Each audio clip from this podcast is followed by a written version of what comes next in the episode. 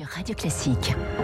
L'économie au scanner de Radio Classique avec euh, trois titres euh, ce mercredi matin. L'emploi se porte bien en France, mais la productivité reste en berne. Les prix des matières premières vont rester élevés. Et puis Microsoft a publié hier ses comptes trimestriels et c'est un peu mieux que prévu. Radio Classique. Il est 6h47. La France va bien, en tout cas sur le front du chômage. En deux ans, le nombre d'inscrits à Pôle emploi a chuté de plus de 600 000, toutes catégories confondues. Le taux de chômage oscille autour des 7% de la population active, un niveau jamais atteint depuis 2008. Il y a donc euh, davantage de gens qui occupent des emplois salariés et pourtant la productivité, elle, reste en berne, tout comme la croissance. Un paradoxe français, Éric Koch. Plus d'emplois ne signifie pas plus de richesse. Les postes les plus productifs sont ceux dans les usines. Or, en France, il y en a de moins en moins, constate Bruno Fernandez, économiste chez COFAS. Parmi les grands pays européens, c'est le pays où la part de l'industrie est la plus faible. Et on sait que les emplois dans l'industrie sont souvent bien plus productifs que les emplois dans la plupart des services. Et les trois quarts des emplois créés ces deux dernières années concernent surtout des secteurs à moindre valeur ajoutée, services à la personne, manutention, bâtiment. Les personnes les plus éloignées de l'emploi sont celles qui, en général, sont les moins productives, les moins qualifiées. En fait, plus on fait diminuer le taux de chômage, plus on intègre des personnes moins productives et plus au final, la productivité moyenne diminue. Un constat partagé par le Conseil d'analyse économique, pour qui la France a du mal à former vers des métiers plus qualifiés, de carences principales, l'enseignement des mathématiques, mais aussi des soft skills, comprendre les compétences humaines en entreprise, pointe l'économiste du travail Yannick Lorty. Le manque d'acquisition de savoir peut avoir des conséquences durables sur tout le cycle de vie, causer une, une productivité plus faible que ce qu'elle aurait pu être avec un investissement euh, mieux ciblé. Donc évidemment, il y a des choses à faire. Pour mieux aborder par exemple le virage du numérique, un secteur qui requiert des compétences avancées est promis un bel avenir. Voilà, l'industrie, hein, on reviendra sur ce sujet à 7h15 avec Jean-Luc Tavernier, le directeur général de l'INSEE, qui sera la star de l'écho ce matin sur Radio Classique.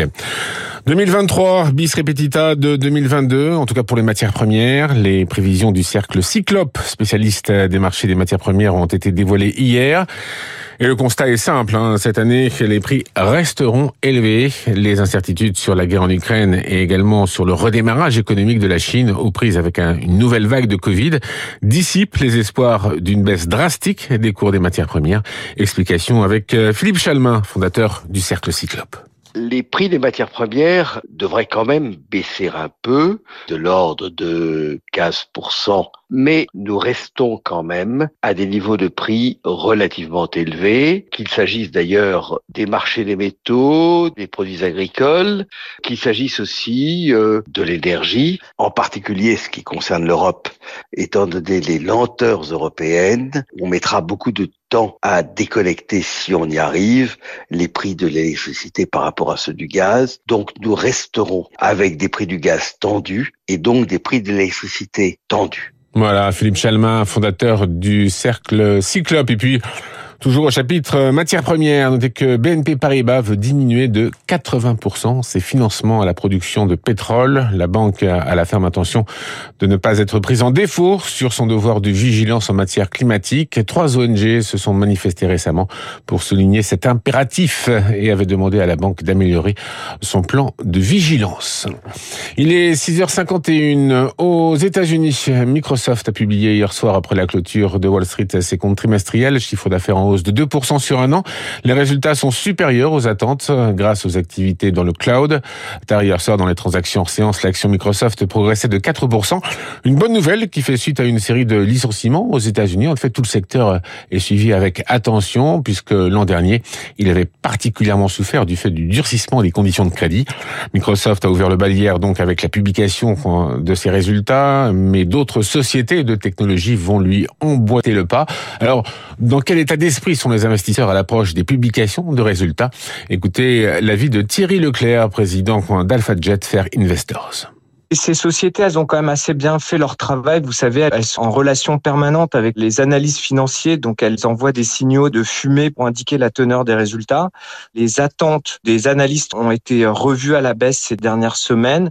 Donc je pense que les publications globalement des sociétés américaines de technologie seront pas décevantes puisque les baisses ont été faites précédemment. Donc on n'attend pas de mauvaises surprises majeures euh, de cette saison des résultats, mais l'essentiel c'est vraiment la visibilité que les sociétés ont sur 2023, sachant qu'on n'a pas l'habitude à ce qu'elles soient dans le brouillard. Ah, Thierry Leclerc, président d'Alpha Jet Fair Investors. Et puis sur les marchés financiers, Wall Street a terminé hier en ordre dispersé. Le Dow Jones a gagné 0,3%.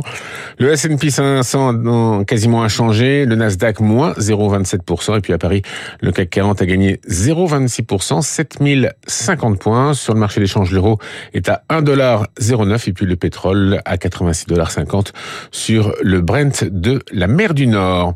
Une marque unique dénommée Eurostar Group. C'est la nouvelle stratégie dévoilée hier par la direction euh, qui va donc regrouper les marques Thalys et Eurostar. L'ambition du groupe est de transporter 30 millions de passagers par an d'ici 2030 et de devenir une référence du voyage durable en Europe sous une seule bannière. La dénomination Thalys donc disparaît au profit d'Eurostar Group.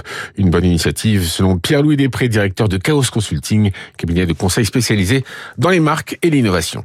Le groupe avait le choix entre deux marques fortes. La première, Thalys, qui est dérivée du nom d'une muse grecque, et le second, Eurostar. Entre les deux, sémantiquement, Eurostar est un nom plus puissant parce que, un, il donne la dimension européenne. Deux, star est un mot qui est compris internationalement dans tous les pays d'Europe et on peut dire que Eurostar Group prend la marque la plus forte des deux marques qui sont les marques commerciales, à savoir Thalys et Eurostar. Voilà, Pierre-Louis Després, directeur de Chaos Consulting. Et puis à propos de transport, sachez que la CGT des cheminots, premier syndicat à la SNCF, appelle à deux jours consécutifs de grève. Ce sera pour les 7 et les 8 février. Toujours en, en bref, le néo-assureur Alan revoit ses plans pour être rentable en 2025. Cette française assure près de 380 000 salariés. La direction projette de participer à un appel d'offres pour assurer les salariés de la fonction publique. Alan qui envisage une entrée en bourse dans un, à une date qui reste encore à déterminer. Swatch compte sur la Chine pour réaliser une année record en 2023. L'an dernier, le chiffre d'affaires n'a progressé que de 2,5%, mais le bénéfice, lui, a progressé de 6,3%. Et puis, à noter enfin le violent atterrissage du marché de l'électronique grand public.